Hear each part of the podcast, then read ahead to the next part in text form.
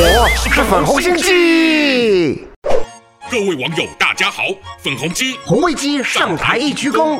今天要介绍的大陆网民用语就是“权限狗”，有种直觉，这不像是个夸人的好词。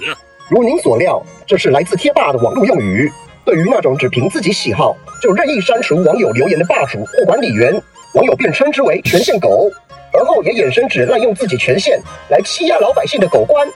怎又是个听起来根本是在骂贵党中共的词汇？您解释完都不会尴尬吗？哼，在您打着民主人士的眼里，肯定要说咱们这都是权限狗了吧？但事实就如此啊！您那最近河南水患的灾情，为何伤亡如此惨重？不就是权限狗政权文化所害的吗？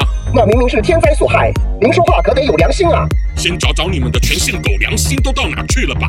遇到前所未有的降雨量是天灾没错，但为了减缓水库压力，竟然在不先安排人民撤离的情况下，决定直接泄洪，导致河南瞬间沉入水城。更恶劣的是，泄洪之后仍持续隐瞒市民，才导致了地铁和隧道继续营运，无视多少人命，反而是在当时。才开始踏进了与死神搏命的炼狱。你少向那些外国媒体在造谣好吗？我们多亏党的防洪及救灾得力，才让伤亡人数能够降到最低呢。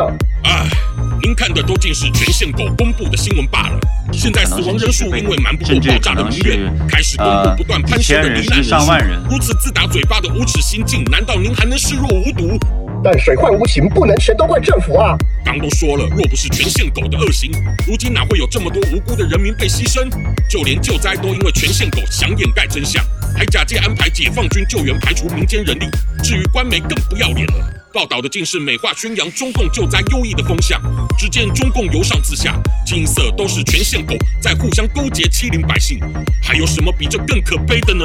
我不信，那我到当地去探访，证明给您看。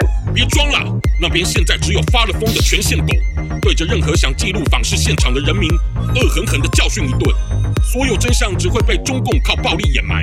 您若还有些微的良知，就向罹难者忏悔以及悼念吧。唉，喜欢我粉红心机的话，快按下订阅并开启小铃铛，每次更新就让你看懂小粉红。